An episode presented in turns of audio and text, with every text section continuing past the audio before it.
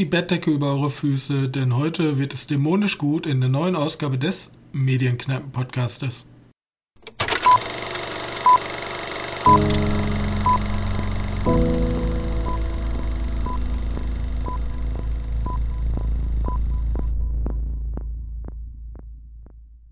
Hallo und herzlich willkommen zur 97. Ausgabe unseres kleinen, aber sehr feinen Filmpodcastes. Und wieder an meiner Seite darf ich herzlichst begrüßen meinen sehr geschätzten Mitpodcaster Johannes.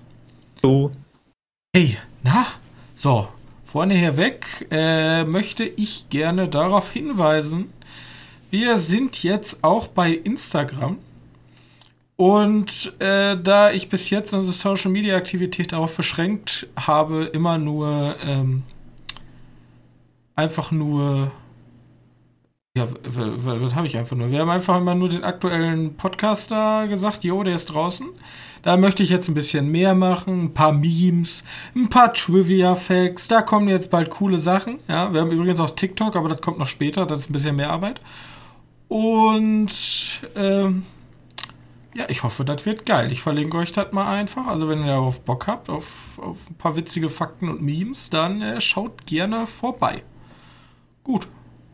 Hätten wir das geklärt, können wir direkt reinstarten. Wer uns jetzt schon zufällig bei äh, Instagram gefunden hat, weiß bereits, worum es heute geht. Wir sprechen nämlich über Horror, um genau zu sein, über das äh, CCU. Das wirklich so? Nein, das habe ich mir ausgedacht, wäre aber cool. Die haben zumindest ein besseres Universe zusammengebracht als ähm, DC. Ja. Warte mal. Aber kann man doch wahrscheinlich irgendwie Conjuring Universe oder Vaniverse, keine Ahnung. Ich habe es bis jetzt immer Franchise eigentlich genannt. Aber es hängt ja schon alles sehr zusammen. Also es passt ja schon. Also es gibt tatsächlich den, den, bei Wikipedia den Suchbegriff Conjuring-Universum. Echt? Ah ja, stimmt, ja. da sind da die ganzen äh, Filme auch mit der Zeitlinie und so, ne? Genau, aber wir haben ja nicht nur, wir haben ja nicht nur das, wir haben, wir haben das Vanoverse nee, wir haben das Vanoverse gesehen, da sind noch ein paar, ein. ein wir haben nicht alles gesehen, Leute, Junge. Wir können ja nicht einfach, wir stumpfen ja ab, wenn wir zehn Conjuring-Filme hintereinander gucken. Deswegen haben wir uns auf drei beschränkt. Auf die drei, ja, pff, was würdest du sagen? Die drei, die für lau erhältlich sind. Ja, die drei, die halt da waren, so als wenn ich ein Conjuring kaufen sollte. So. Und was ist der Anstoß dieser ganzen Sache gewesen? Ja, ich war bei äh, YouTube und hab da so geguckt und auf einmal kam ein Trailer-Distributor und hat gesagt, hey, guck mal, hier ist Conjuring 3, ich weiß gar nicht, wie der Untertitel ist, Rache ins Dämonenreich oder Tanz mit dem Teufel, was weiß ich. Äh, Finde ich gleich hier raus. Auf jeden Fall guckt Bande des Teufels. Ja, genau. Und ich habe mir den so angeguckt. Was? Ich wollte noch sagen, Originaltitel ist The Devil Make Me Do It. Das ist ein cooler Titel. Ja, finde ich auch ein bisschen. Da ist ja auch, auch nur noch The Conjuring und nicht The Conjuring 3, sondern einfach nur The Conjuring, The Devil Make Me Do It, anstatt Conjuring 3 im Banne des Teufels für die Deutschen. Ja, ja, typisch deutsch, ne? Und wir sind, also da dachte ich mir so, habe ich mir den so angeguckt und habe irgendwie Bock bekommen. Irgendwie sah das schon nicht so scheiße aus. Ich war ja vielleicht ein bisschen voreingenommen, weil ich bin ja so ein Connoisseur des ähm, wirkendesten, wirkenden Horrors, ja.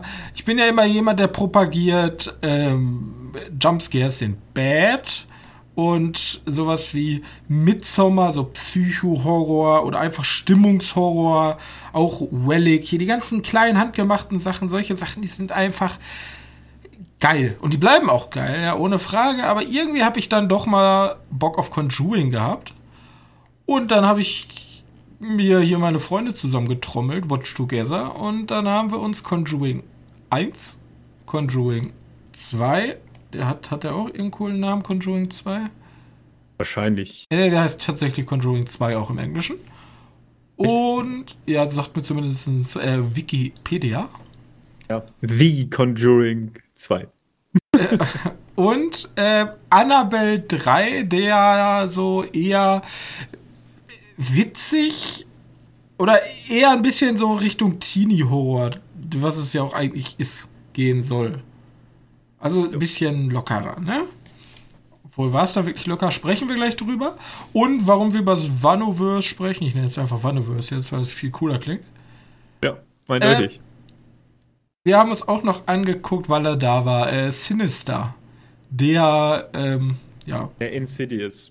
Der, äh, äh, es stimmt. Ich habe einfach den falschen Wort war dann nochmal Sinister. Das, das war mit dem kleinen Mädchen, ne? Genau, das war das, wo wir als erstes dachten, sollen wir das jetzt gucken? Ja, nee, nee, nee, ja, okay, wir haben Insidious gesehen, das macht ja auch gar keinen Sinn. Sinister wurde ja gar nicht von James Wan. Scott Derrickson, kenne ich den? Egal. Ähm, äh, das ist der Typ von, von Doctor Strange. Das ist der Typ von Doctor Strange.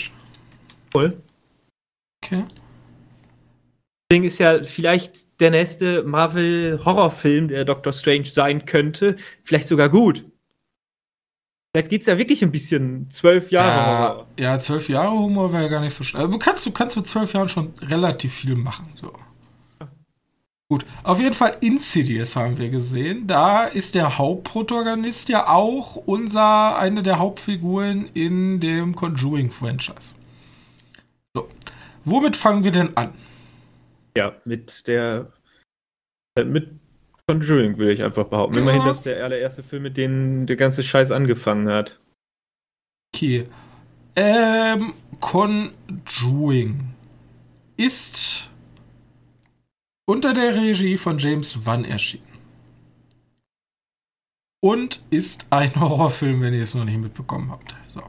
Das erstmal zu der ganz groben Überordnung was ist denn, also was ist überhaupt die ganze Geschichte? Wenn es ein ganzes Universe gibt, braucht es ja wenigstens zumindest so einen Unterbau.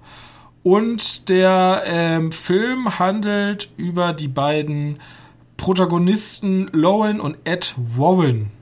Die sind bekannt als Erforscher des, von paranormalen Vorkommnissen und jetzt kommt der Clou bei der Sache, weil der ist ja in den letzten Jahren sehr, sehr wichtig geworden im Zyklus des True Crimes, der dann hochgekommen ist und jeder geil findet. Es basiert auf wahren Begebenheiten. Ja. Mehr oder weniger. Also mehr oder weniger diese Lorraine und Ed Warren, die gab es wirklich. Die waren wirklich bekannte Forscher von paranormalen Vorkommnissen.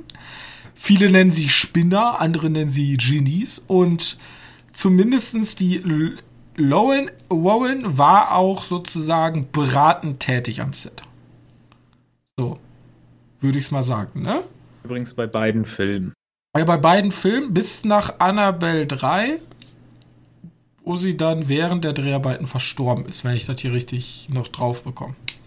Ja, irgendwie super. Ja. Und sowohl Conjuring 1 als Conjuring 2 basieren sozusagen auf reale Fälle, in Anführungszeichen, die sie behandelt haben, wo halt irgendwas Übernatürliches in Anführungszeichen in diesen Häusern passiert ist. So.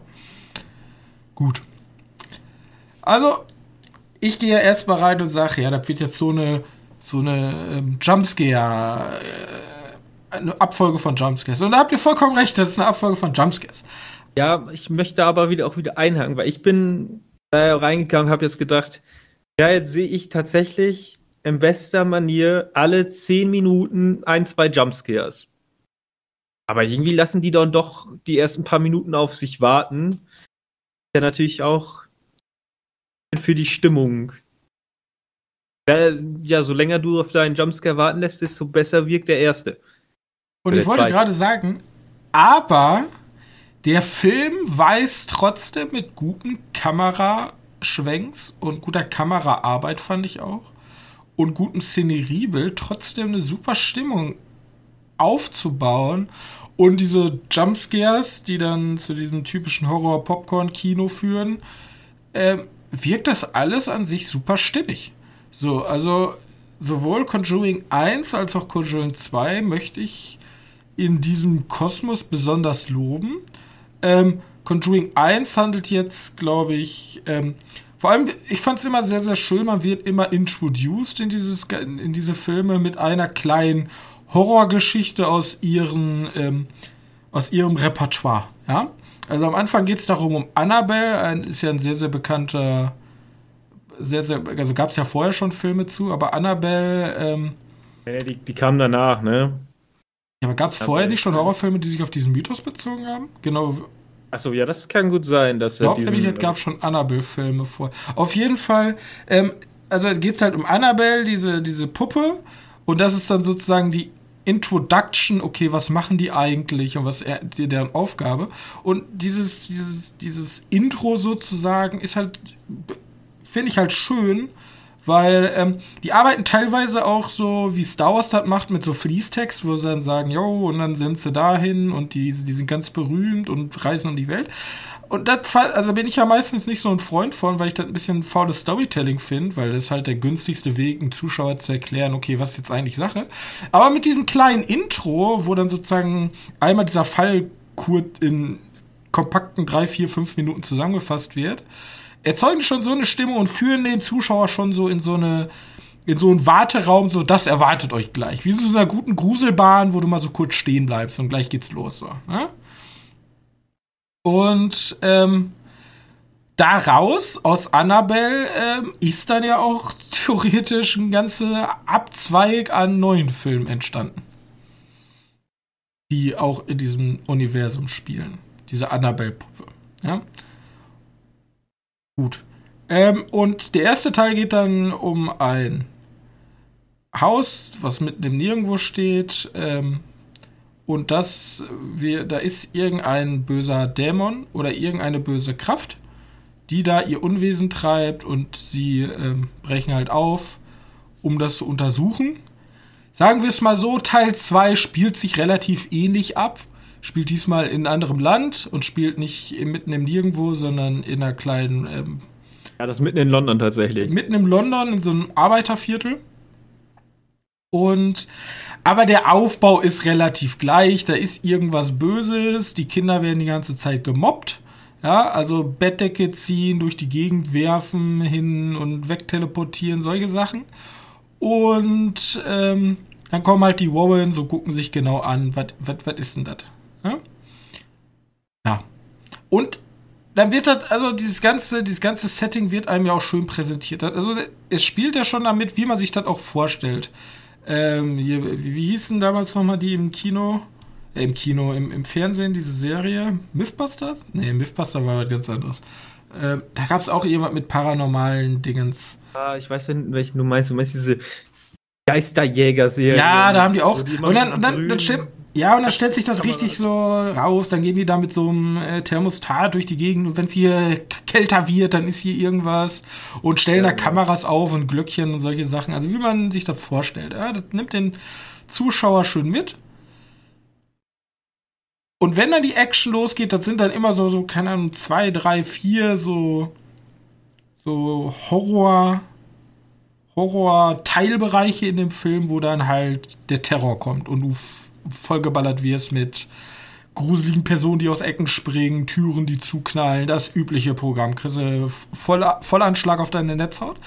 Aber im Zusammenhang mit diesen coolen Szenen, wo da mal ein Klavier auf einmal spielt, was äh, da still vor sich her steht, oder ähm, die Tra Trailer-Szene aus dem zweiten Conjuring, ja, wo sich ein Raum voller Kruzifixe, alle Kruzifixe auf einmal so langsam umdrehen, das sind schon coole Szenen. So, da kann man echt nichts sagen. Also The Conjuring ist unter diesem Ads-Wort schon fast dieser Jumpscare-Horror-Filme echt ein Primus. Also die gefallen mir echt, echt gut.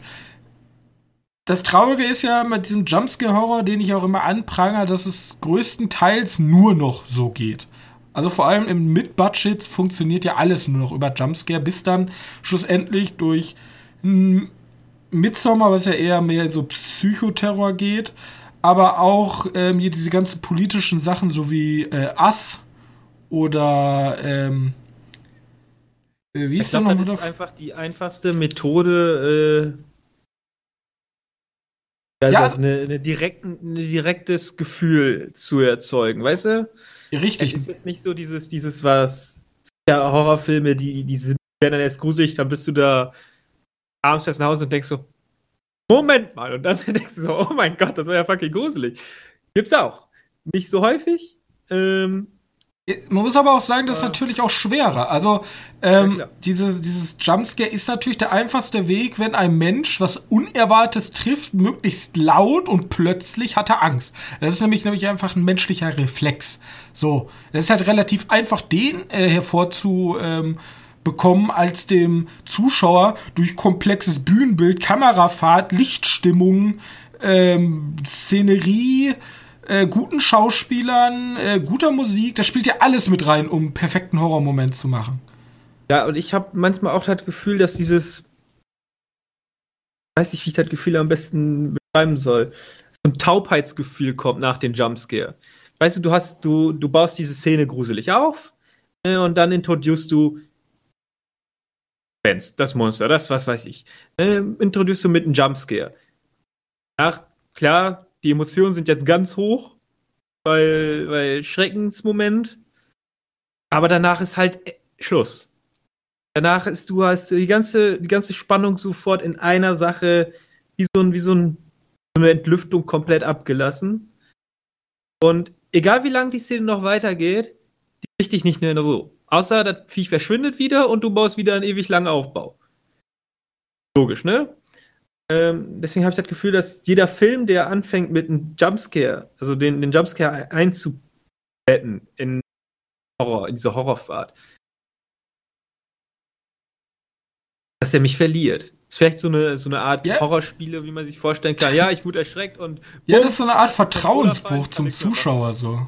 ja, genau. So, so, ha, jetzt habe ich dich bekommen und der Zuschauer denkt, ja, du hast mich jetzt bekommen, aber ab jetzt ist mir erstmal egal, wenn du nicht mit deinem Tempo wieder runtergehst. So, Ja. deswegen, deswegen hat man ja, was der Film so gut, so gut, in Anführungszeichen, wie gar nicht, also, oder hier fast sehr, sehr oft macht, der gute alte, ich gucke in den Spiegel, ich gucke zurück, ich gucke in den Spiegeltrick. Ähm, die Dinger sind ja daher gekommen, weil die Leute sich nicht mehr von Jumpscares erschrecken lassen. Dieser, der Jumpscare, der nicht kommt, oder der Jumpscare, der nach dem zweiten Antäuschen dann irgendwie noch um die Ecke kommt, die kommen ja nur, um den Leuten trotzdem noch den Schock herauszukriegen, weil die Leute mittlerweile gefeilt davor sind. Aber ich finde, Conjuring schafft es trotzdem, ähm, irgendwie das aufzubrechen. Die haben irgendwie gutes Tempo, was die Jumpscare-Intensität angeht gleichzeitig eine gute Stimmung zu erzeugen und mir hat diese ganz, also diese total verblödete Story, muss ich einfach sagen, ja, weil ist nichts Besonderes, ja. die ist nichts Besonderes, aber irgendwie ist die trotzdem cool, so. Ja. Ähm, Also gegen Geisterjäger macht man halt nichts falsch. Und dann ist sie natürlich im Medium und ähm, katholische Kirche, MVP und so. Aber ähm, ist cool. Ja. Also mir gefällt das. Aber man muss sich da auch mal einfach angucken, wie der Film halt aufgebaut ist, weil du hast ja, wie gesagt, am Anfang hast du vielleicht ein paar kleine Scares, äh, die da ein bisschen größer sind und darüber passiert erstmal relativ wenig. Er baut ja auf, das ist ja ein gutes Zeichen für einen Film. Er baut sogar sehr lange auf. Ja, Keine Ahnung, ich glaube 40, 40 Minuten, 30 Minuten passiert erstmal Mhm. gar nichts. Aber dann, sobald er dann das erste Mal feuert, feuert er richtig da geht's Und dann- los. Ja. dann, dann bastelt der nicht nur einen gut gesetzten Jumpscare rein, sondern auch wohl mal zwei, drei. Dann gibt er dir wieder eine, kurzen, ah, eine kurze Pause, um dann nochmal richtig durchzufahren. Und dann kommt dieses, ja, das ist vielleicht das größte Problem an den Filmen, das Finale kriegt dich irgendwie so wirklich. In beiden Filmen nicht, tatsächlich. Ja, weil, weil du dann denkst du so, ja toll, jetzt habe ich den jetzt auch schon ein paar Mal gesehen. Also irgendwie ist der, der Mittelpart ist meistens der stärkste Teil in, also ist bei beiden Conjuring-Filmen der stärkste Part vom Film. Und das Ende, das Ende ist halt einfach nur so, ja, damit die Story abgeschlossen wird. müssen Ja, wir das Ende übertreibt es dann auch immer ein bisschen. Also das Ende zeigt mir dann ja offen seinen Antagonisten oder sein böses Geschöpf. Und egal wie gut du Maskenbildnern kannst oder so, also ich habe jetzt weder Angst vor so einem komischen Dämonenfratze, ja, das fanden die vielleicht im Mittelalter gruselig, als auch vor irgendeiner so Hexe, die ein bisschen äh, aussehen soll wie so eine erhängte Leiche. Das ist halt nicht gruselig so. Also das catcht mich gesagt, jetzt für, für den Dingens, für den kurzen Moment zieht das schon. Vielleicht auch ein bisschen besser, wenn man, wenn man. Aber ich glaube, vor allem bei Conjuring 2, diese, diese Nonne, die, ist, die hat ja schon was Gruseliges an sich. Ja, die Das Nonne, Problem ja, aber als sie dann ihr wahres Gesicht zeigt, dann ist schon wieder so, ja, das ist jetzt irgendwie albern, so Leute. Also, Ja, komm. genau. Ja, also da bedienen die sich so 0815, ähm, was haben wir denn noch irgendwie von irgendwelchen Geistlichen damals aus dem Mittelalter so für Zeichnungen von Dämonen? Und das nehmen die dann als Vorbild. Ah, Ja. gut. Da fand ich zum Beispiel tatsächlich Michael Myers mit seiner billigen Plastikmaske wesentlich gruseliger. Weil ähm, der Typ einfach wie so ein Terminator Der ist so ein bisschen, der ist, der ist menschlicher und gleichzeitig irgendwie unmenschlich. unmenschlich. Genau, und das ist das Gruselige an ihm. Aber Ja. hier, ähm, ja, also es ist so unmenschlich, aber auch irgendwie ein bisschen albern, fand ich. Der wird dem Ja. Film jetzt nicht das Genick bricht, aber ähm, er lässt halt gegen Ende dann schon nach. Man, man muss auch ganz ehrlich sagen, dass bei, bei Conjuring immer ganz knapp an diesen, bei meine ich, immer ganz knapp an diesen, ah, der Jumpscare war jetzt gut, aber irgendwie ist schon ein bisschen cringe und ein bisschen witzig, also das sieht schon komisch aus. Da sind sie immer ganz, ganz knapp dran vorbeigekommen. Ähm, Finde ich persönlich. Richtig. Ähm, ja, auch bei Insidious, äh, nicht Insidious, bei Conjuring 1, wo die, wo die ganz zum Schluss da auf dem Stuhl sitzt. Und, weiß nicht, äh, im Finale, äh, im Keller, Mhm. dann irgendwie da an die Decke mitgeht, habe ich mir auch so gedacht, ja, keine Ahnung, aber irgendwie, wieder hat er hier Dingens schon versaut. Heißt er nochmal? Movie 3, da gibt es ja auch dieses Video. Das ist ja auf dieses, basiert ja auf diesem Ring-Video, wo da der Stuhl ist, der sich dreht und irgendwann Ui, sitzt da so ein ja, der, drauf. der, Typ, der sich an ja, jemand, ja, irgendwie ja. habe ich das wieder im Kopf gehabt und dann. Ja, macht sich da ja, das ist ja auch so diese typische Trope von diesem fliegenden Stuhl, dieser Dämon. Also das, das kommt ja ursprünglich von ähm, Der Exorzist, wo sie dann Ja. langsam da hochschwebt, da dieses. Ähm, Ja, ach so, ja, ja. Ja, das sind, also die bedient schon sehr viele Horror-Tropes, so ist es nicht. So, das, ist so, das ist so ein Best-of äh. Aber äh, kommen wir mal zum Fazit, zumindest für Conjuring 1 und 2. Ähm, kann man machen. So. Ja, also ich, ich glaube so, das ist diese Art von Horrorfilm für die 2010er Generation und nachher.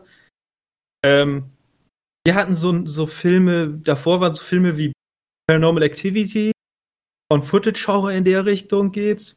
Oder, oder Torture Porn, auch von James Wan mit, mit Saw und so was. Mhm. Äh, oder J-Horror. also zwei, die Nullerjahre waren gefüllt mit verschiedenen Horror-Genres. Ähm, Wing und Guatch und solche Sachen. Ja, ja, genau. Äh, und jetzt, ab 10er Jahren, kommen wir halt mit Insidious, der tatsächlich vor, vor Conjuring rauskam. Hätte ich nicht mal so gedacht, aber egal. Insidious und, und Conjuring, Jumpscare, Horror oder Geister, Hau- Haunted House, Also ich, Horror so ein bisschen in den Mittelpunkt stellen.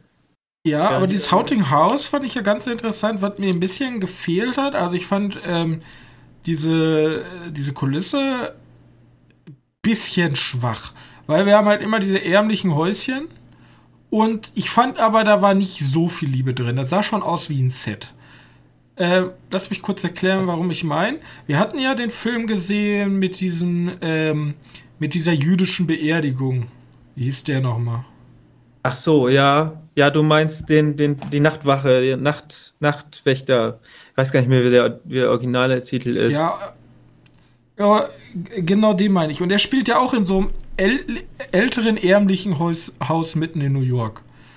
Und den, also was die aus diesem kleinen Haus rausholen mit dem Keller da unten und dem Dachboden und dann später auch diese Szene mit diesem Gang. Gänge sind sehr beliebt in Horrorfilmen, ist uns auch aufgefallen. Ja?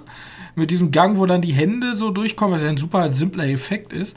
Aber die haben irgendwie viel mehr aus der Kulisse rausgeholt. Ich hatte viel mehr Angst vor diesem Haus. Hier hatte ich eher Angst vor dem Jumpscare, nicht vor der Kulisse. Also ich hatte nicht wirklich Angst, okay, was ist jetzt mit diesem Haus creepy? Das ist halt so ein olles, verschimmeltes Kackhaus. Äh, aber irgendwie hat die, die Nachtwache, äh, also, The Vigil. ähm, The Bodenwache. genau, ähm, hat das wesentlich immersiver rübergebracht. So, und der ist ja auch nicht teuer gewesen, der Ich habe ja jetzt tatsächlich die Hoffnung, dass mit Relic und von mir aus auch The Vigil äh, Ja, diese Art Relic. Architekt Architektenhorror kommt. Weißt du, das hat ja schon, ähm, wie heißt er nochmal? Hereditary ein bisschen verwendet. Mhm. Wenn du mal Making of von Hereditary anguckst, das Haus gibt's nicht. Das ist komplettes Set, damit er dieses diese Dollhouse-Ästhetik bekommt. Richtig, da Äh, spielen ja auch super viel an auf dieses Dollhaus, wo die dann immer Ja, auch in dieses Puppenhaus genau. rein und dann wieder Kamera schwenkt auf das richtige Haus und irgendwann bist du komplett verwirrt. Wo bist du gerade überhaupt? Ja, genau. Und ich hoffe einfach, dass mit diesen paar Filmen, das sind ja, The Vigil war ja so einer, kam ja in dieser Corona-Zeit raus. Und Relic, Hereditary jetzt nicht, aber dass wir damit eine neue, neue Generation von Horror etablieren äh, und, und ein ganz komisches Horror-Genre macht, was mir Was sehr gut sie, gefallen könnte. was sind sie vom Beruf? Architekt. Oh, nein. Architektur- Architektur-Horror. Ja. Weißt du, dann bestehen deine Häuser tatsächlich nur noch aus Fluren, wie das Haus von den Warrens, die Ja, aber Ja. diese, also Architektur, da könnte man wahrscheinlich eine ganze Doktorarbeit, wenn man Film studiert, drüber schreiben. Das sieht man ja auch zum Beispiel in The Shining wird das ja auch Ja, super effektiv. Das ist ja einer der Vorreiter damals da gewesen. Also Architektur. Und hier haben wir halt wirklich 0815 Olle- Olles Landhaus und 0815 Olles Rheinhaus. So. Also, wie gesagt, für mich müsste mal die, keine Ahnung, äh, wie heißen die, What Culture und Watch Mojo Liste geben mit die besten, den besten Horror-Architekturfilme. Den besten Architekturen in Horrorfilmen oder sowas. Keine Ahnung. Dann müssen wir die Liste selber mal aufstellen. Ja, vielleicht muss ich das wirklich selber mal machen, aber ich bin nicht so. Ich mochte auch das Haus äh, aus dem äh, Love-esken, Lovecraft-esken Low-Budget-Horrorfilm. Wie hieß es nochmal? Diese komische Villa. ja, äh, From Beyond, ne? Ja. Villa Die auf die war wieder so clean und so studiohaft, das sah aber schon wieder irgendwie hat das irgendwie. Sex Dungeon. Ja, der, der Sex Dungeon, genau. Ja. Gut. Ja, hat auf jeden Fall wieder was. Das sind so Sachen, die halt im Kopf bleiben. Ich meine, wenn ich. Ja, gut, ich finde die Tapete von den Warrens Haus ist besonders, kann man sich gerne äh, drin lassen. Aber an den Teppich von The Shining und so. Oder an diesen halt, grünen Gängen halt The Muster, die brennen sich ein oder Badezimmer. Genau, das ist halt.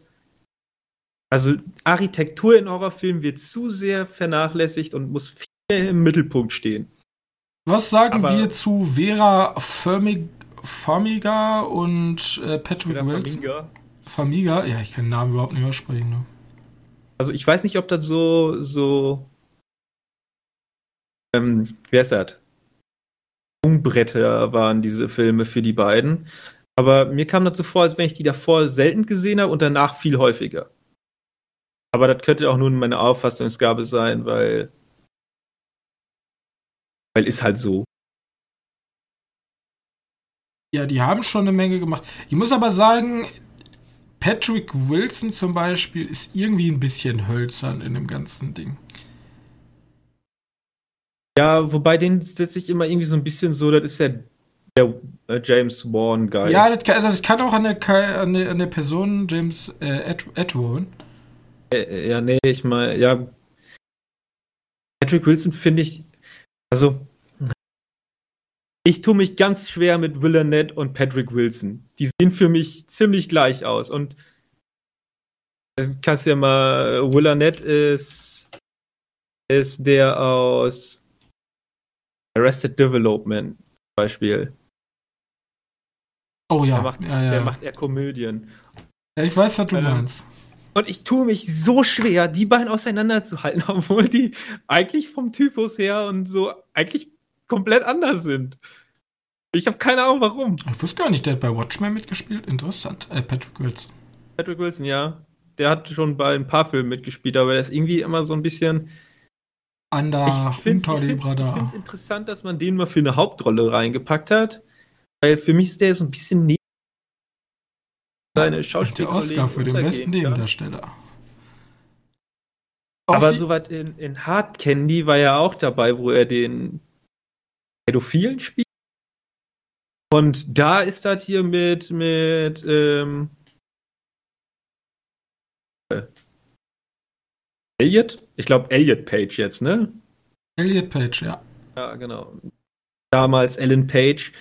Ähm, da ist der wiederum sehr stark. Wobei sie da, also er jetzt, Elliot Page, ähm, da auch so ein bisschen die Show stiehlt.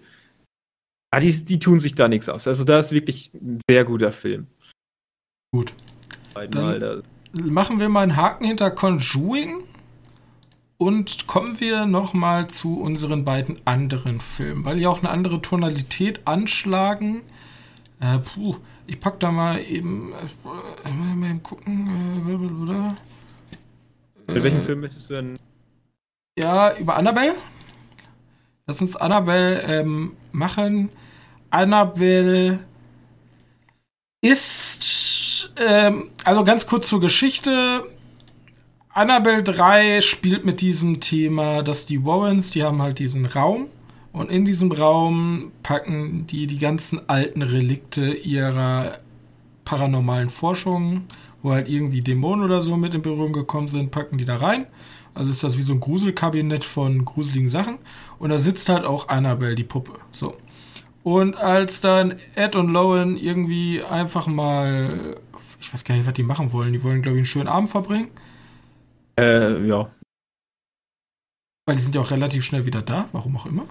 Ähm, und wieso verbringen die den Abend ausgerechnet beim Geburtstag ihrer Tochter? Okay. Ähm, also ihre Tochter hat dann halt eine Babysitterin. Und die Babysitterin, äh, irgendwie wird vorher auch bekannt in der Zeitung, dass das halt ihr äh, Business ist von Ed und Lorraine. Und alle sind jetzt so, haha, guck mal, die Spinner. Und eine möchte aber, also eine Freundin der Babysitterin möchte gerne unbedingt in dieses Haus, weil sie sich unbedingt dieses Gruselkabinett angucken möchte. Ob sie eigene Pläne hat, wissen wir nicht. Aber irgendwie scheint sie wie besessen von diesem Haus. Und dann entwickelt sich halt so eine Art Best of Ed und Lorraine Warren Gruselkabinett Sachen. Best of alles, was wir im Wand schreiben. Genau, und dann, haben, dann durch, ich sag's halt, irgendwann aktivieren sich halt diese ganzen Sachen und dann ist halt super viel Spuk im Haus, ne? Und das nimmt eine ganz andere Tonalität, also Tonalität jetzt nicht unbedingt, aber es hat schon einen anderen. Also die Geschichte ist lamer als die von den ersten beiden. So. Aber auch gleichzeitig wieder origineller, weil wir haben hier sehr, sehr viele verschiedene Dämonen oder haben wir einen Dämon? Also die Geschichte bleibt da sehr offen. Auf jeden Fall haben wir verschiedene, verschiedene ähm, Geister, die durchs Haus geistern. Und das ist mehr so ein, ja, ne, so ein Teenie-Ding. Also da, da ist die, die Kleine, ich weiß gar nicht, von wem sie gespielt wird, äh, McKenna Grace und ähm, ihre Babysitterin, die Freundin und irgend so ein komischer Junge und die versuchen dann halt in diesem crazy Haus, was voller Horror explodiert, irgendwie zu überleben und den Spuk zu beenden. Der ist aber schwächer. Ja, der, der geht eindeutig also irgendwie ist das so ein Party-Horrorfilm. Ja, ich weiß auch nicht, ob es daran lag, dass wir uns so viele Horrorfilme vorher angeguckt haben. Aber das ist ja, wie du schon sagst, das ist schon eher ein Party-Horrorfilm, wo man eher zusammensitzt mit Kollegen und sich eher drüber lustig macht. Also lustig kann man auch nicht sagen, ja. aber eher so mitfiebert oder so. Einfach so ein Spaßfilm. Eigentlich müsste man, müsste uns das schon aufgefallen sein, als da ein Werwolfgeist kommt und, und der ein Huhn killt und wie mhm. das inszeniert war? Einfach nur die Szene, wie, wie der Kollege da bei den Hühnern im Stall ist. Wie das inszeniert war, weil du siehst halt erst das Huhn, dann noch ein Huhn und dann sitzt er da mit seiner Gitarre. Das ist halt, das ist halt schon, schon wohl gaghaft inszeniert und so ein bisschen eher, also die, die anderen Filme, die haben schon so einen, schon fast so eine Schwere, so eine. Die sind sehr ernst so. Guck dir das ja, arme genau. Mädchen an, wie es besessen ist. Und hier haben wir mehr so, Junge, was erwartet uns als nächstes? Ja. Genau, also die haben auch nette Ideen hier, ähm, aber eindeutig eher für, für das auffällendere Publikum. Das ist so ein. So ein ich würde nicht sagen, also ich wette, Leute, die kaum Horror gucken, die können sich immer noch schön gruseln. Ja, ja, klar. Aber Leute, die sagen wir mal, in ihrem Leben ein paar mehr Horrorfilme gesehen haben, die werden das halt so, das ist halt so ein Best of Horror, ne? Die können sich den schon angucken, die werden sich nicht gruseln. Ähm, das ist halt, die werden einfach Spaß damit haben, so. Ja, genau. Ja, wie gesagt, ist so ein schöner Party-Horrorfilm. Ich wette, ich wette, so ein Annabelle 3 wäre auf so ein Fantasy-Film-Festival verdammt gut gesehen. Richtig. Also der hat, der spielt auch schon im gleichen Motiv sowas wie äh, Chucky, die Neuauflage, die ist auch mehr so ein bisschen Ja, Party. genau. Genau. Ähm, und trotzdem brutal und gruselig in einigen Szenen. Und da rein so. Also kann man machen. Mehr kann man, äh, mehr kann man eigentlich gar nicht zu dem Film machen, sagen. Ne? Ist der auch von James Wan? Nee, ne? Nee, nee, der ist. Äh, Gary Doberman. Hat Gary Doberman auch andere Sachen Swamp gemacht? Thing. Als Drehbuchautor bei Swamp Thing. Aha. Ja, Ihr das sagt mir, das er war bei S Regie- Kapitel 2, dann war er da wahrscheinlich Drehbuchautor, oder? Der, der war, genau. Der war halt nur, äh, nur bei, also der hat nur bei Annabelle 3 Regie, geführt. Und als war sein Produzent Regie- bei Lerona, La Lorona. Aber der war schon bei mehreren, bei mehreren Filmen Drehbuchautor. Unter anderem bei dem ersten Annabelle Wolf is at the Door. Jeden Fall, das einfach zu Annabelle 3. Ihr seid hartgesottene Horrorfans, könnt da ein bisschen Spaß haben mit euren Kollegen und für alle anderen. Das ist jetzt eher so ein seichter Horrorfilm. Ne? Den kann man mal mit reinschieben. Wenn er zufällig bei euch mal irgendwo im Abo ist. Zum Beispiel bei Netflix, wie alle anderen Filme, die wir ja auch besprechen. So, gut. Dann hätten wir das doch äh, noch schnell mitgenommen. Und zum Abschluss ähm, haben wir uns noch mal angeguckt. Du hast ihn nicht gesehen vorher, ich habe ihn vorher nicht gesehen. Ähm, Insidious. Von niemandem geringeren als James Wan. Der sich tatsächlich in, in dem Sinne ein wenig so anfühlt wie, ja, das hat nicht mehr reingepasst in mein, äh, in mein Conjuring äh, Ja. Der Witz an der Geschichte ist aber, dass der Film halt vor den beiden Filmen rausgekommen ist.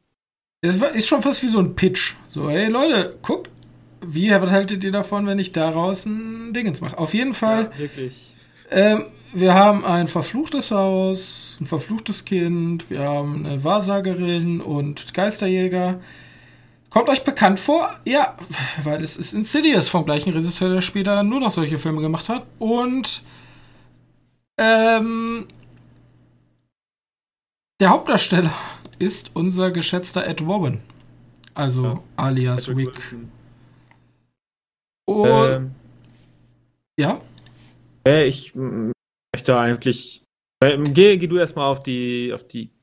Also die Geschichte ist, die ziehen in ein neues Haus und auf einmal fällt der Sohn im, ins Koma. Und das ist auch dieser Alleinstellungsmerkmal, glaube ich, des Films, weil ähm, die haben hier Halluzinationen, diesen ganzen Standard-Horror-Quatsch. Aber das möchte ich auch gar nicht spoilern. Das Ende hat dann noch so eine andere Ebene, die da nicht vorkommt. Also noch so eine noch übernatürlichere Ebene, noch fantastischere Ebene. Ja. Ja. Ähm, fand ich den gut? Ja. Okay, ne? Kann man, kann man mal machen. Ja, also ist eher so ein Ja. Also, also das war wirklich ein Horrorfilm, da habe ich. Also am Anfang muss ich mich ja immer in so eine Horrorphase reinbringen, da weiß ich, okay, ich erschrecke, ich bin, ich bin Angst. Ich, ich bin die Angst, so, also wenn. Ich bin der Typ, der im Kino die Augen zumacht, weil ich kann, ähm, ich liebe Horror, aber ich kann tatsächlich keine ähm, Schockeffekte so gut ab. Vielleicht ist es deswegen, dass ich die ganze Zeit gegen Jumpscares propagiere. Nein, ich, also ähm, ist vollkommen in Ordnung, aber das war wirklich so ein Film, der hat Jumpscares und ich habe gar nichts gefühlt. So. Ich war ganz tapfer. Nein, also die haben irgendwie bei mir nicht gezündet. So. Er konnte mich, so- also der, der Film war halt für mich nicht gruselig. Dann war der halt wie so ein Low-Budget, was er wahrscheinlich auch ist, äh, ein Low-Budget ähm, Conjuring. Und vielleicht lag es noch daran, dass ich so viel Conjuring vorher gesehen habe, aber er hat mich einfach nicht mehr gecatcht. So. Das ist meine Review zu Insidious. Genau. Also, ich finde, der Film macht wieder auf der Mitte hin ziemlich viel richtig. Hat, äh, lebt von seinen Jumpscares, ganz klar. Ne? Also, äh, der hat ja diesen einen ganz berühmten Jumpscare, der so relativ random kommt. Ähm, blöd, dass man den einfach schon in- und auswendig kennt. Äh, will ich sagen? Ach so, und das Ende macht das halt ein bisschen. Er hat ein cooles, also fürs fürs Finale haben die einen coolen Einstieg gefunden. aber, aber dann, als, als er dann in dieser. Ist ein bisschen Ja. drüber. Ist ein bisschen drüber. Ich, ich finde es cool, dass man sich halt mal getraut hat, das so darzustellen und gucken, ob, wenn man da, wenn man da Aber die haben schon gesehen, okay, wir haben gar kein Geld. Ähm, wir müssen das jetzt so dunkel wie möglich machen. Pitch Black. Ja. Ja, ist, ist okay. Also, ich bin Also jetzt da bei denen tatsächlich mal interessiert, die, wie die weitergehen. Ich kann, kann mir vorstellen, Ja, ich glaube, die werden nicht besser. Also, sagen wir, wenn du vom mittelmäßigen Film einen zweiten Teil hast, das wird halt nicht besser, wirklich. weiß Also, wenn nicht, ich, wenn ich empfehlen müsste, welche, welche Filme solltet ihr gucken, was tatsächlich die Reihenfolge? Guckt euch Conjuring an, guckt euch Conjuring 2 an, guckt euch Annabelle 3 an, wenn ihr zufällig Freunde hier sitzen habt und eine äh, Tüte Chips. Und Insidious, wenn ihr halt wirklich nicht mehr wisst, was ihr tun sollt, wenn ihr die alle hinter euch habt. Jo. Wahrscheinlich irgendwie in der Richtung. Juti! Ähm, was ich denn noch dazu sagen? Achso, äh, da ist noch witzig zu wissen, dass die Fortsetzung, zumindest die, die zweite, spielt halt, geht halt von da an weiter, wo wir äh, aufgehört haben. Beim ersten Teil. Also, wir haben immer noch die gleichen Schauspieler. Und ähm, was man ja auch noch erwähnen kann, in allen Teilen sind so ein paar Easter Eggs. Oder nicht nur Easter Eggs, also jetzt hier bei Insidious ähm, gibt es ein Easter Egg. Achtet auf die, äh, obwohl können wir sagen, also da, da, da ist ein Saw-Verweis auf der Tafel gezeichnet.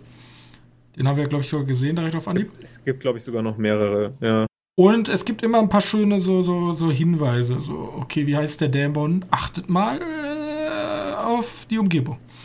Also da Besser gibt's bei Conjuring. Richtig. Und ich wusste auch nicht, dass die ganze Handlung, ich habe das ist sträflich, aber er soll sehr große Ähnlichkeiten zu Poltergeist haben. Ich habe Poltergeist nie gesehen, obwohl das als Horrorfan eigentlich ein Sakrileg ist. Ich muss mir Poltergeist nochmal angucken. Ich überleg gerade, äh, meins Insidious hat große Ähnlichkeiten Insidious, zu ja. Poltergeist. Ja, ja, da kann ich ganz, ganz gut nachvollziehen. Poltergeist gibt es, glaube ich, auch auf Netflix. Also Polter, also ich muss diese ganzen Klassiker mal nachholen. Ich, bin ja, ich bin ja, so, Poltergeist ich bin ja, noch ich bin ja nicht so gesehen. Generation zu cool. Ähm, ich muss diese ganzen alten Meisterwerke nachholen. Am Anfang sage ich dann immer, nee, die sind mir zu alt. Und wenn ich sie dann gesehen habe, habe ich Tränen in den Augen, weil die so gut sind. Ähm, deswegen, ich muss, aber das ist natürlich anstrengend, wenn man gleichzeitig die gegen Netflix unfassbaren Content-Wut arbeiten muss und sich dann noch ungefähr 3000 alte Klassiker reinzieht. Ich gucke gerade übrigens, ja, wollte ich bloß mal kurz einwerfen, ohne darüber zu sprechen. Ich, ich bilde mich gerade weiter, ich gucke die ganzen ähm, Spaghetti Italiano-Western. Nice. Mhm. Ähm, zu, zu Poltergeist, der hat so einen grandiosen Charme, der Film. Also, soll da ja Produzent gewesen sein, aber das fühlt sich schon fast so an, als wenn der Regisseur war, als wenn er den ganzen Film gemacht hat.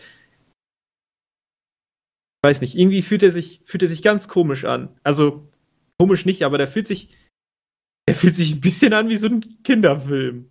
So, als wenn, Okay, als wenn. Ja, guck, guck dir einfach mal an, wenn du ihn irgendwo findest. da muss Äh. ich ja jetzt ganz kurz die äh, Chance nutzen und sagen, apropos Steven Spielberg. Ja, sehr gut. Soll ich übernehmen? Ja, du bist, du bist unser Nachrichtensprecher. Genau. Apropos Steven Spielberg. Der hat nämlich, also er wahrscheinlich nicht, aber sein Studio hat diese Woche äh, den Trailer für seinen neuen Film veröffentlicht. Und zwar passend zu den Oscars. Die ja danach auch noch besprochen werden, aber erstmal hierzu. War dem Film West Side Story. Ähm, also den gibt's ja schon, ne? Äh, West Side, ich weiß hast du mal West Side Story gesehen? Ähm, nein. Ich auch nicht. Haben wir Lust auf West Side Story von, von äh, Steven Spielberg? Ja, warum nicht? Ich weiß nicht. Irgendwie spricht mich da nichts an. Ja, aber das ist bei mir bei allen ganz vielen alten Filmen und dann sind sie co- cool. Obwohl West Side Story ist jetzt nicht so, wenn ich an Steven Spielberg denke, der erste Film, der mir in, der erste Film, der in mir in Gedanken kommt.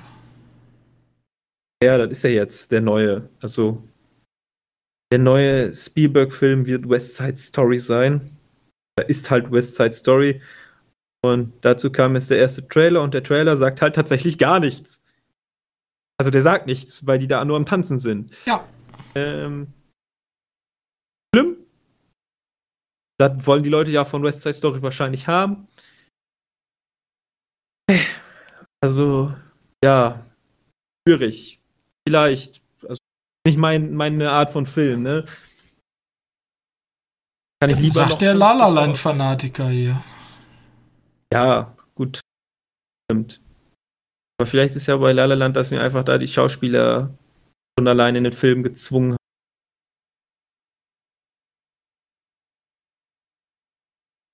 Ja. Ja, mehr können wir da nicht zu sagen. Es hat ein Tanzfilm von Steven Spielberg. Komm. Next.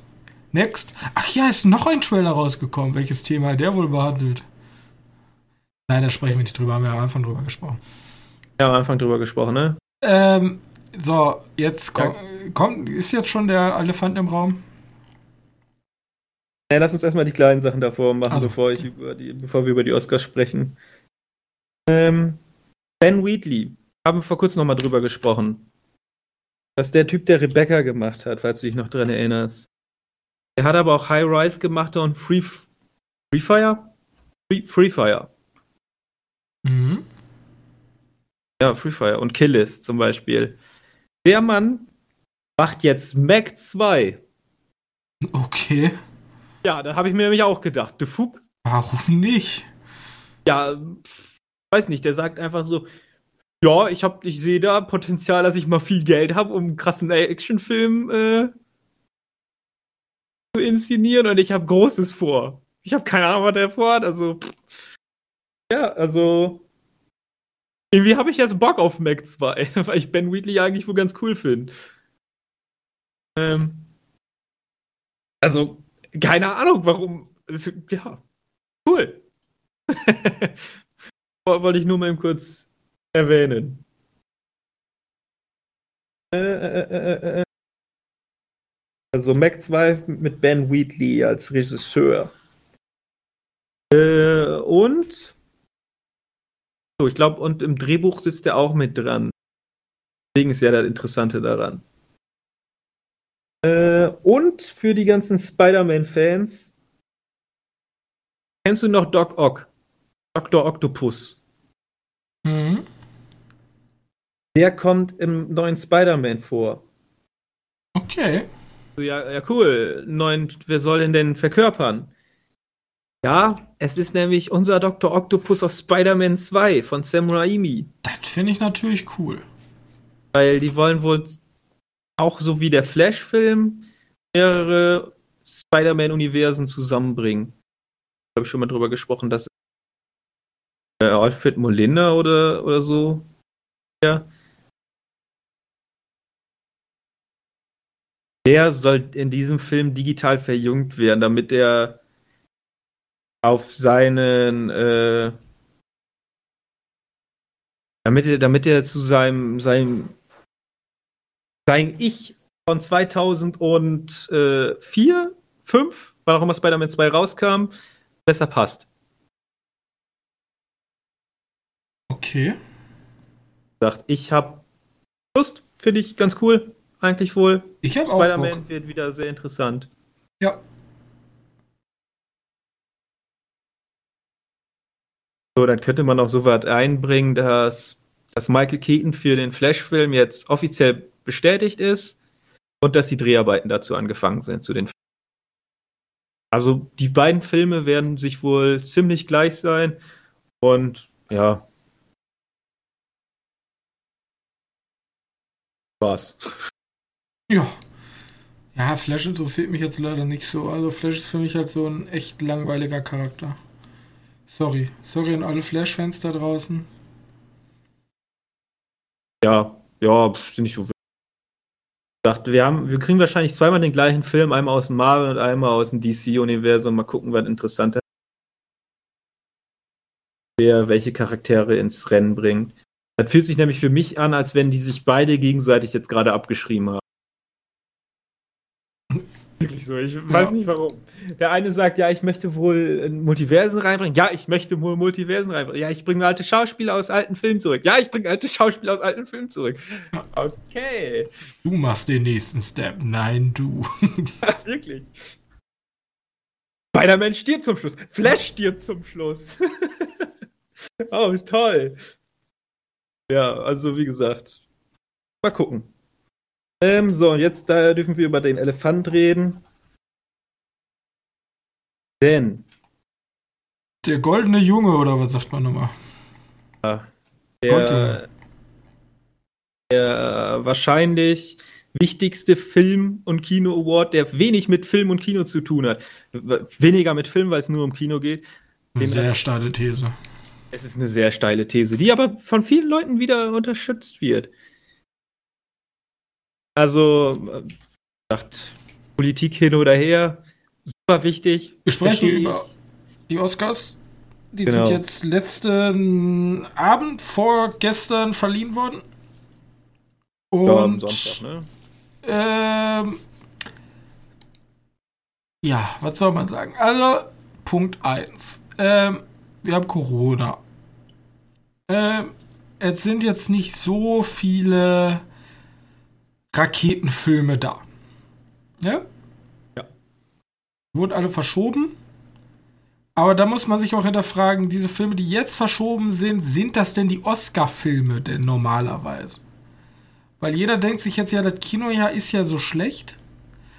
Aber die Filme, die alle verschoben wurden, sind ja auch meistens nicht die Filme, die bei den Oscars dann krass abräumen oder überhaupt krass dabei sind.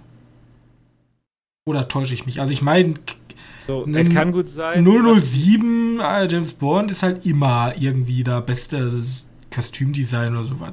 Aber ist nie bester Film. So. Man muss, man muss jetzt einmal zu sagen, dass wir solche Filme natürlich nicht so wirklich auf dem Schirm haben, die da released worden sind. Ich, du hättest mir wahrscheinlich letztes Jahr um diese Zeit nicht sagen können, dass nächstes Jahr ein Film rauskommt namens Minari, wo wir Wurzeln schlagen. Ja, hundertprozentig hätte ich jetzt sagen können, weil ich ähm, treuer Abonnent des A24 Newsletters bin und A24 Minari rausgebracht hat. Das so? Jetzt sagst du nichts mehr. Ich habe meine, äh, also bei A24 mal hier gar keinen Spaß. Da kenne ich jeden Film, der rauskommt. Land oder Promising Young Woman, das sind alles diese Filme, die wir so nicht auf dem Schirm haben als Kinopodcast, der sich eher für Genrefilme interessiert. Richtig. Da kommt dann eher dann Wolfgang oder so und macht dann eine Review und sage ich, ah, vielleicht muss ich den der auch fand, mal gucken. Der fand die übrigens alle auch nicht so nett, ne? Ja, ich konnte mir der das Video von ihm leider noch nicht angucken. Seite und sagt, wo ist Tenet? Finde ich ganz cool. Ähm, Hat Tenet eigentlich was gewonnen? Ja. In, richtig, in den wichtigen Kategorien, wo nochmal die richtigen Filme äh, ausgezeichnet werden, und zwar in den Effekte und sowas Kategorien. Ja, aber also jetzt was ist, also ich glaube, ich habe irgendeine Statistik gesehen, dass die Oscars unfassbar viele Zuschauer verloren haben. Also jetzt nicht so, ja, ich glaube, das waren immer so 30 Millionen, dann waren es 28 Millionen, dann waren es 26 Millionen. Jetzt sind die irgendwie von 26 Millionen, also ich köpfe Datenbank Kopf, ne? Äh, könnt ihr gerne nochmal nachgoogeln, kann ich jetzt gerade nicht. Ähm, sind die irgendwie auf 9 Millionen runter. Also die haben super viele Zuschauer verloren. Ja. Unter anderem ja auch uns beide, weil wir haben sonst ja jedes Jahr die Oscars verfolgt. Es war so krass, ich wusste noch nicht mal, dass in der Nacht die Oscars Ja, ich hab da auch erst sogar. Ja, Dings auf dem also Stephen Gaten ist auf dem roten Teppich. Warum? Ja. Was ist denn momentan? Was macht der denn da? Also ich habe es wirklich nicht mitbekommen. Ich wusste auch nicht, was das Konzept der Show ist. Ich habe im, im Vorhinein gar nichts mitbekommen. Und ja, also anscheinend haben die Leute auch echt keinen Bock auf den Oscar gehabt. Ja, nee, es ist halt, es ist halt tatsächlich so, wir haben Corona blöd. Deswegen sitzen die auch nicht in diesem Theater, also soweit sonst immer ist, sondern diesmal in dieser schlecht aus mit den Station. Äh ja, die hatten so, so kleine Tische, ne? Ja, genau, weil die da besseren Abstand wahren konnten und die Reden wurden irgendwie auch sehr begrenzt. Was ich nicht verstehe, versteh, ist, die sind doch alle Supermilliardäre, ähm, oder zumindest viele. Corona-Test? Ja, ich glaube, das hat auch eine wichtige Voraussetzung war. Okay. Ja, keine, keine Ahnung. Ahnung. Ist auch ist auch eigentlich Wurst, weil wir wollen ja nicht über die Leute reden, auch wenn die Leute, ja, herzlichen Glückwunsch an alle, die gewonnen haben. Wie, also weißt du nicht, welches Kleid Scarlett Johansson auf dem roten Teppich anhatte? Furchtbar Wurst. Ich finde es tatsächlich ein bisschen schade, dass ich den roten Teppich nicht gesehen habe. Den habe ich immer gern geguckt. Außerdem hätte ich auch gern gesehen, wie der jetzt mal aussah, weil die mussten da ja. Es gab halten. keinen roten Teppich, keine Ahnung, ich weiß nicht. Doch, es gab einen roten Teppich, sonst wäre ja Steven Gate hier nicht da. Lass uns aber wenigstens ganz kurz über die Gewinner reden. Also ganz, ja. ganz kurz. Nomadland hat super viel abgeräumt. Ähm, das Schwierige ist natürlich, über Filme zu reden, die wir alle nicht gesehen haben. Ich glaube, glaub ich. Aber hier, ähm, unser, der Schauspieler des Jahres. Anthony Hopkins. Der Hauptdarsteller, ja. Hauptdarsteller. Das war doch wieder so eine Kontroverse, weil das Internet sagt und alle sagen, der hätte ja Postwegtum an Chadwick Boseman gehen sollen. Ja. Der ist ja verstorben. Ich habe jetzt Ma Wayneys Black Bottom nicht gesehen. Jetzt ist die Frage für mich, also auch wenn das jetzt hart klingt, hat er den besseren Job gemacht oder kriegt er jetzt nur den Oscar, weil er gestorben ist? Und das soll jetzt gar nicht böse klingen oder so. Aber für mich ist ja ein Filmpreis, da werden die besten Leute. Ich glaube, ich glaube, postum die Preise verschenken tun die Oscars nicht gerne. Ja, aber die könnten ihm ja auch einen Ehren-Oscar postum. Das haben sie schon häufiger gemacht, glaube ich. Ja, das haben sie schon häufiger gemacht. Aber das kommt dann immer erst später. Ähm, ich glaube, postum verschenken tun die nicht gerne, weil die können ja keine Reden mehr halten. Gut, jetzt bei, bei Anthony Hopkins ist schwierig, weil der sagt sich auch, fuck it. ja, danke, see you later. Ähm, ne, ich habe wirklich das Gefühl, dass die schon Überlebende auszeichnen und dann von denen hören möchten, wie cool die die Academy finden. Ist Anthony Hopkins denn wirklich so? Also ich habe gar nicht gewusst, dass der so ein großer Oscar-Hasser ist. Oscar-Hasser ist er nicht, aber ja. der, der fühlt sich nicht so. Weißt du, der, der verkauft seinen sein Job lieber so der normale Bauarbeiter. Normalsterblicher. Er will nicht zu dem halt Establishment da oben gehören. Ich will nicht da zu diesen, ja genau. Ich habe zwar Geld wie Scheiße und so, aber dazu, zu den, zu den Dingens möchte ich nicht gönnen. Weiß nicht warum. Das war ein sehr großer Aufreger. Also viele Leute hätten sich gewünscht, dass Chadwick Boseman den bekommen hat. Ich habe weder The Father noch My Wayne's Black Bottom gesehen, deswegen kann ich mir da keine Meinung drüber bilden. Für mich zählt immer im größten Dingens, wo wir ja noch drüber jetzt drauf zu sprechen kommen, politische Absicht ist mir im Grunde erstmal egal, außer sie tut dem Film gut und dadurch entsteht ein besserer Film. Aber für mich zählt Leistung, was also Leistung generell zu messen in einem künstlerischen Kontext ist ja super schwer. Aber man kann schon sagen, also so ein Film wird ja auch immer nach Gesamtwerk dann bewertet. Wie war alles, ne? Also bester Film ist ja alles zusammen. Kamera, Schauspieler, Licht, Schlag mich tot, Ton, Musik. Ja. Alles und zusammen man weiß ja schon, was ist ein richtig, richtig, richtig, richtig geiler Film. Und bei mir geht es dann darum, nicht eine politische Agenda hochzuheben und sagen, guckt euch das an, die da war ein Film für farbige Feministinnen und das brauchen wir jetzt in der heutigen Zeit. Das ist zwar ein sehr hehres Motiv, aber für mich nicht Sinn einer Auszeichnung für den besten Film. Weil nur weil er die Prämisse besitzt, so ein politisches Thema anzusprechen, heißt es doch lange nicht, dass er der beste Film auch ist. Und mir kommt es häufiger so vor, dass die Oscars mittlerweile zu einer Veranstaltung geworden sind, die eine politische Agenda über die eigentliche Leistung eines Films stellen. Ich glaube, der Tagesspiegel hatte dazu einen interessanten einen Artikel hatten irgendwie so die Frage, ich habe den jetzt nicht gelesen, ich habe nur die Überschrift gelesen und dachte mir so, interessant, so wie die meisten machen, aber meistens kann ich dafür auch auf Clickbait hereinfahren, weil da war irgendwie so Aussage, die Oscars too woke oder ein Zeichen der Zukunft, irgendwie so war. Ja, es gab, es gibt tatsächlich relativ viele Stimmen, die sagen, die Oscars sind rassistisch. Ja, das waren sie ja, gab es ja dieses Oscars so white 2014. Und ich kann verstehen, wo der Frust herkommt, weil Strukturen auch in Hollywood sind so gewachsen, dass größtenteils weiße heterosexuelle Männer an den Machtreglern sind, ähm, da mitzuspielen. Aber jetzt kommt die brutale Wahrheit, die ich als weißer heterosexueller Mann jetzt hier so sagen werde. Und da stehe ich auch zu. Strukturen, die so gewachsen sind, die müssen bekämpft werden. Ich sehe gerne schwarze Regisseure, also farbige Regisseure oder auch weibliche Regisseurinnen. Äh, kein Problem, ja. Alles cool, aber ein Preis muss nun mal den besten Film bewerten, keine politische Agenda verfolgen. Es wäre zwar schön, einen diverseren, äh, diverseren äh, hier nominierten äh, Kader zu haben, aber wenn es den nicht gibt, dann ist es so. Du kannst ja nicht einfach, wenn du die, von dir selber behauptest, du bist der Filmpreis, du kürst den besten Film, du bist Nummer eins, ja, und dann sagst du aber, ja, aber da müssen wir noch eine, äh, die Quote einhalten, dass mindestens so und so viel Prozent schwarz sind. So funktioniert das ja nicht. Also, wie gesagt, du hattest mal an, du hattest mal gesagt, ähm, lass doch einfach den Preis einfügen, der politisch wichtigste Film. Ja. Ähm, politisch besonders wertvoll.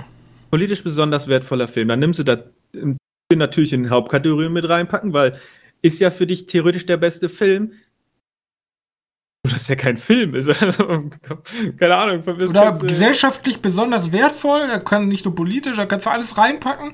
Und genau. ich, ich finde das ja auch ein wichtiges Thema. Und äh, ich sag mal so, ein Film, der zum Beispiel über Diskriminierung geht, der ist jetzt bei Hollywood jetzt nicht, oi, da leuchten aber meine Dollarzeichen, da werde ich dir jetzt aber richtig viel Geld für geben, damit du den umsetzen kannst. Deswegen ist es ja für solche Filme auch meistens schwerer, da reinzukommen, weil mach mal mit weniger Geld, also mit, wir haben alle gesehen, mit wenig Geld kann man sehr, sehr gute Filme machen. Ja, Aber ja. trotzdem ist es natürlich schwerer, gegen die Schwergewichte anzukommen. So ein Mank, der wurde ja, der ist Netflix so. Und Netflix sagt sich ja, hier, nimm. So ist uns egal, wir haben unendlich Geld. Und deswegen führt eine Kategorie ein für solche Filme. Also wenn euch das wichtig ist, dann macht es so. Hauptkategorie, bester gesellschaftlicher Film, also best, für die Gesellschaft besonders wertvoll, bam, pack deinen Film rein. Kein Ding, aber du kannst doch nicht als bester Film nur, weil euch das jetzt, weil ihr unbedingt einen schwarzen Regisseur oder einen schwarzen Schauspieler auszeichnen wollt, nicht rassistisch gemeint, jetzt einfach dann sagen, ja, dann ist er das, obwohl es vielleicht einen besseren gibt. Und das, das Schwere ist, das kann mir auch jeder sagen, ja, deine, deine, deine, dein Gedanke ist komplett doof, weil, für, weil, äh, keine Ahnung, für mich ist das der beste Schauspieler. Und da ist das Problem, wie willst du Kunst bewerten? Deswegen gibt es ja diese Academy. Und am besten sollte diese Academy auch möglichst divers sein. Da gebe ich den Leuten schon recht, dass die Academy relativ divers sein soll, wenn, weil dann weil wenn nur weiße heterosexuelle Männer da sitzen und dann einen weißen heterosexuellen Mann da nominieren, dann kann ich mir schon verstehen, dass du irgendwann denkst, ja so, hä? Äh, ein bisschen fishy. Aber da kann der Film und der Schauspieler ja nichts für. So, das sind Strukturen, die müssen geändert werden, aber der Filmpreis an sich nimmt dadurch meiner Meinung nach extrem Schaden und das sehen wir ja jetzt. Also ich glaube, die Zahlen, die jetzt rauskommen mit diesen 9 Millionen, das liegt an Corona. So, das liegt jetzt ja, nicht ja. daran, dass der Filmpreis auf einmal so schlecht geworden ist. Aber man sieht, es interessieren sich immer weniger Menschen für diesen Filmpreis. So. Und das hat einen Grund. Und mein Grund ist, glaube ich, dass der Filmpreis sich in seinem nicht ideologischen, aber in diesem Versuch, sich umzustellen, verloren hat. Und damit einfach sein Kernpublikum und auch sein Kernsinn einfach verloren hat. Punkt. Meine Kolumne zu, warum ist der Oscar nicht mehr so erfolgreich? Kann ich, kann ich so unterschreiben. Wollen wir ganz schnell zur Frage, äh, irgendeiner, der dir besonders gut gefällt und irgendein Film, der dir irgendwo fehlt? In irgendeiner Kategorie? Ich habe leider die Liste, also ich bin ja, ich bin ja eher so die Blockbuster- und Genre-Hure, deswegen bin ich ja bei den, ähm oh ja, ähm, deswegen bin ich ja äh, meistens gar nicht so bei den Oscars vertreten von den Gewinnern her. Ähm ja, also ich sag mal so, dass wo hat hier nochmal Dingens gewonnen? Äh, Effekte Tenet. Wenn nee, nee, nicht, nicht Tenet. Ich meine tatsächlich Mank. Hat Mank, Mank gewonnen? Hat bei Kamera Szenebild. Das ist Szenebild. Ja, kann man machen. So. Also das war so ein. Ja, welcher, welcher, welcher Film? Welcher Film hat mir. Sonic natürlich. Also wir haben ja nicht die ganze Zeit dieses Meme hier aufrecht gehalten, damit er dann nicht nominiert wird. Ja, eben. Was soll das? Was soll das? Ja, wirklich. Ähm, Also ganz ehrlich, die haben, die haben, die haben den beste Film für acht, für zehn Filme erweitert, haben jetzt nur acht nominiert. Für mich hätte man Sonic und Tenet eindeutig noch reinbekommen. Sonic für einen Gag und Tenet, weil der gehört da irgendwie doch mit zu. Ähm, da gibt's von den Filmgorillas oder auch Wolfgang, die haben da ein bisschen mehr rüber gelabert, kann man sich da anhören, ziemlich gut. Und So mir, fehlen tatsächlich auch so ein paar Streaming-Titel, ähm, allen voran zum Beispiel Thinking Ähm. of Ending Things. The Devil All the Time, The stimmt. Deving All the Time. So, das sind halt Sachen, die sind wirklich, wirklich gut. Wieso sind die da nicht drin? Ich glaube, ich glaub, dass die Oscars oder die Academy einfach hart was gegen Genre hat. Ja, vor allem, also die haben ja so ein Mank drin, also die haben sich jetzt herabgelassen, auch mal einen Streaming-Film mit reinzunehmen. Aber das, also, Mank ist ja schon wirklich so ein Film, so, hey, ich will zu den Oscars, guck. Ich bin Old Hollywood schwarz-weiß, so, das ist ja so, ich will Oscar sein. Ja, und dann feiert der natürlich auch noch das Film-Jargon so richtig ab. Das Richtig. ist halt wirklich richtiger Oscar-Bait. Richtige Oscar-Bait. Und Und der hat nur einen Tanz gefehlt zum. Ich glaube, es gab auch einen Tanz. Egal. Ja, und dann fehlt mir aber wirklich so ein Genre-Ding wie ein ähm, The Devil All the Time. Der hat mir echt gefehlt, der hat mir super gut gefallen. Stimmung gut, Musik gut, Szenebild gut, Schauspieler gut. Ganz ehrlich, wieso, wieso nicht nominieren? Zumindest Nominierung ist doch drin. Ja, eben. Aber wie gesagt, da kann man den Oscars viel vorwerfen, aber Weitblick haben die vielleicht mehr als wir. Oder überhaupt nicht. Ja, vielleicht, Ähm, also ich bin- ich bin ein fucking Dude, der einen kleinen Podcast betreibt. So. Also die Oscars werden über mich lachen, aber anscheinend läuft's ja bei denen nicht so. Ja. Und, Und es wir ist, wissen ist, also ich weiß, Oscars, ich weiß ja auch nicht, was die wollen. Also wollen die jetzt, wollen die eine Gemeinschaft, gemeinnütziger, ähm, gemeinnütziger Ding sein, der den besten Film kürt? Schaffen sie nicht so ganz? Wollen sie ein Wirtschaftsunternehmen sein, wo möglichst viele Leute einschalten? Bin ich ganz. Ich weiß ja nicht. Also, was mich wirklich, wirklich, wirklich aufgeregt hat, ist beste Filmmusik. Das Ludwig Göransson. Nicht, äh, beste Filmmusik? Soundtrack. Beste Filmmusik? Weil doch beste Filmmusik müsste das sein. Ähm, Hat das Tenet, gewonnen. Da, ja, von mir aus. Aber da hätte, da hätte man Tenet so einfach reinpacken können, weil der Soundtrack ist so gut. Den verwendet ProSieben heute noch. ähm, ja. Und besonders zufrieden bin ich mit beste Doku. Beste Doku? Achso, ja. ja. Bester Dokumentarfilm ist Mein Lehrer der Kraken. Den habe ich mir leider Ja, nicht angeguckt. Und auch nominiert der Maulwurf übrigens. Echt? Ja. Der, der Maulwurf, ein Detektiv im Altersheim. Oh, schade. schade. Äh, Also dem, also dem, dem, dem wahren Maulwurf, ja, den dem- Ma wahren Maulwurf ist man natürlich auch komplett übergangen. Wie also gesagt, den, die Academy lebt natürlich nur davon, was die gesehen haben. Und wenn die Sachen nicht gesehen haben, dann werden die nicht bewertet. Und da das Normalsterbliche sind, weiß nicht, wann der Maulwurf jetzt auch rausgekommen ist. Ähm, dann wurde er letztes Jahr übergangen. ja, also, ja, ne, also das war wirklich ein Brecheisen für mich, was dokumentarisch angeht. Ja. Naja, gut, aber. Ja, wie gesagt, man, man könnte sich den ganzen Tag darüber aufregen. Wir schließen uns einfach da an, dass die Academy da eindeutig Sachen nicht ganz korrekt macht oder ganz so macht, wie sie es machen sollten. Diese Seite sind wir. Und wir gucken halt weiter zu, wie ihr euch entweder selbst zerfleischt bei der Ja. Academy und selbst in die Belanglosigkeit drückt, hart auszudrücken.